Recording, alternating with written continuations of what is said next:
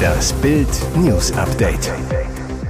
Es ist Mittwoch, der 14. Dezember und das sind die Bild meldungen Heute letzter ZDF-Einsatz, Reif Abschiedsbrief an Reti. Korruption, Filz und Lobbyismus, die schmutzige Wahrheit über den EU-Apparat. Die Klimaaktivistin und Luis Klamroth, Luisa Neubauer, liebt Plasberg-Nachfolger. Seit 1996 war Kommentator Bela Reti bei 14 Welt- und Europameisterschaften im Einsatz. Heute ist sein letzter ZDF-Einsatz. Marcel Reif verabschiedet sich mit emotionalen Worten von seinem Ex-Kollegen. Lieber Bela, herzlichen Glückwunsch zu deinem 66. Rentenalter. Und es wäre nicht die öffentlich-rechtlichen, wenn deshalb nicht rigoros Schluss zu sein hätte, sogar fast pünktlich. Darauf wenigstens kann man sich noch verlassen. Das allerdings finde ich schade. Ich werde deine Stimme vermissen, wenn der Ball rollt im TV. Mir wird einer fehlen, der wirklich seinen Job gemacht hat. Kommentator, nicht Beschreiber dessen, was ich selbst sehe. Einer, der der deutschen Sprache mächtig ist, der aber auch wusste, wann selbst mächtigste Sprache zu verstummen hat, wenn Bilder viel besser für sich sprechen. Mach's gut, jetzt im Ruhestand, TV-Box fern, aber sicherlich noch ballnah. Es war mir fast durchweg ein Vergnügen, mit dir gemeinsam ein paar Jahre durch die Fußballwelt zu ziehen. Danke und für den nächsten Grappa komme ich diesmal mit an die Bar. Herzlich, dein Marcel. Und den kompletten Brief lesen Sie auf Bild.de. Das politische Europa ist in heller Aufregung. Der Korruptionsskandal um die griechische Sozialdemokratin Eva Kaili hat das Selbstverständnis der europäischen Elite im Kern erschüttert. Experten und Politiker schlagen Alarm. Sie warnen vor Korruption, Intransparenz und dem wachsenden Einfluss von Lobbyisten in der EU.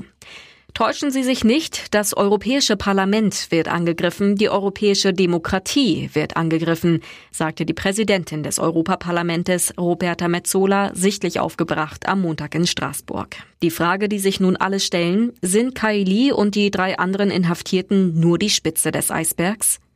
Der prominente französische Europapolitiker Raphael Glücksmann, der ebenfalls zu Kailis sozialdemokratischen Fraktion gehört, meint, ja. Tatsächlich versuchen zahlreiche Organisationen, Unternehmen und Staaten Einfluss auf die Politik in Europa zu nehmen. Bei EU-Parlament, EU-Kommission und beim Rat der Europäischen Union sind aktuell 12.451 sogenannte Interessenvertreter offiziell registriert.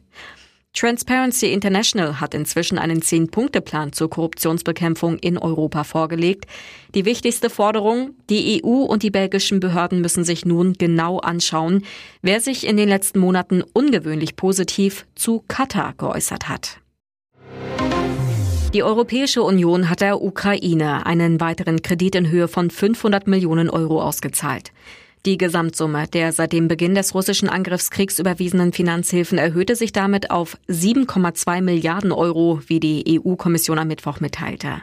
Im kommenden Jahr sollen Darlehen in Höhe von insgesamt 18 Milliarden Euro gewährt werden. Die Ukraine braucht das Geld nach EU-Angaben zum Beispiel dafür, um laufende Kosten etwa für Rentenzahlungen und den Betrieb von Schulen und Krankenhäusern zu decken. Um das von Russland angegriffene Land zu entlasten, werden die Zinskosten für das Darlehen aus dem EU-Haushalt bedient. Die Mittel für die Kredite werden an den internationalen Kapitalmärkten aufgenommen. Humanitäre Hilfe und andere Unterstützungsleistungen mit eingerechnet hat die EU nach eigenen Angaben bislang mehr als 19,7 Milliarden Euro für die Ukraine mobilisiert. Diese Liebesüberraschung wird kurz vor Weihnachten öffentlich. Klimaaktivistin Luisa Neubauer und Moderator Luis Klamroth sind ein Paar. Das bestätigte der Plasberg-Nachfolger jetzt selbst. In einem Interview mit dem Medienmagazin DWDL geht Klamroth nahezu beiläufig darauf ein, dass er und Neubauer zusammen sind und bestätigt die Beziehung mit diesen Worten. Da ich mit einer Person des öffentlichen Lebens zusammen bin, hat das Publikum aus meiner Sicht einen Anspruch darauf, das zu wissen.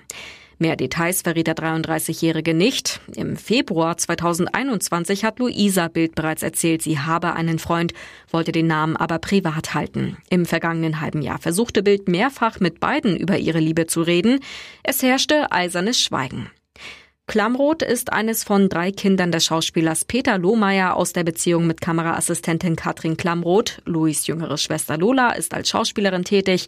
Die Journalistin Wiebke Bruns, die als erste Frau im deutschen Fernsehen eine Nachrichtensendung präsentierte, war seine Großtante. Privat ist wenig über Louis bekannt, nur so viel, dass Hund Timmy sein treuer Begleiter ist, aber nun ist klar, dass auch Freundin Luisa einen festen Platz in seinem Herzen hat.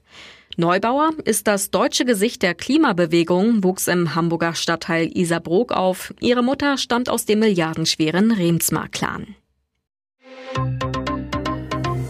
Und jetzt weitere wichtige Meldungen des Tages vom Bild Newsdesk. Tage vor WM-Finale, Messi verkündet WM-Rücktritt. Großer Abschied von der ganz großen Fußballbühne. Argentinien-Superstar Lionel Messi hat nach dem Endspieleinzug gegen Kroatien verkündet, dass das Finale seine letzte WM-Partie im Trikot der Nationalmannschaft wird. Ein Wiedersehen bei der WM in vier Jahren in den USA, Kanada und Mexiko wird es nicht geben. Es sind vier Jahre bis zur nächsten WM und ich glaube nicht, dass es für mich reichen wird.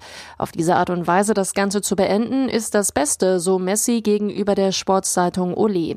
Und weiter, ich beende meine WM-Reise, indem ich mein letztes Spiel in einem Finale bestreite. Alles, was ich bei dieser WM erlebt habe, ist sehr aufregend, sowohl was die Fans hier erleben, als auch wie es die Menschen in Argentinien genießen. Das Ziel nun mit dem Titel abtreten, was ihn endgültig auf eine Stufe mit Diego Maradona stellen würde als Nationalheld Argentiniens. Messi, das Wichtigste ist, das Ziel des Teams zu erreichen. Das ist auch das Schönste von allem. Wir sind einen Schritt davon entfernt, nachdem wir viel gekämpft haben und wir werden versuchen, unser Bestes zu geben, dass es diesmal mit dem Titel klappt. Es geht um Betrug mit teuren Leasing-Autos. Bei einer bundesweiten Razzia gegen kriminelle Mitglieder des Al-Zain-Clans hat die Polizei mehr als 50 Objekte in NRW, Berlin und Niedersachsen durchsucht. Hunderte Beamte stürmten vor dem Morgengrauen die Gebäude. Insgesamt gibt es Haftbefehle gegen acht Verdächtige. Der Vorwurf gewerbsmäßige Bandenhehlerei und Urkundenfälschung sowie Betrug bei Corona-Soforthilfen. Schwerpunkt der Razzia mit vielen Hundertschaften ist NRW. Allein in Solingen und Düsseldorf gibt es acht Zugriffe, aber auch im Ruhrgebiet griffen die Ermittler zu. Hintergrund für den Großeinsatz ist eine dreiste Masche der Al-Sains. Die Clanmitglieder sollen im großen Stil teure Leasingfahrzeuge über Scheinfirmen angemietet und dann mit gefälschten Papieren illegal weiterverkauft haben. Das ist ein erneuter Schlag gegen organisierte Clankriminalität.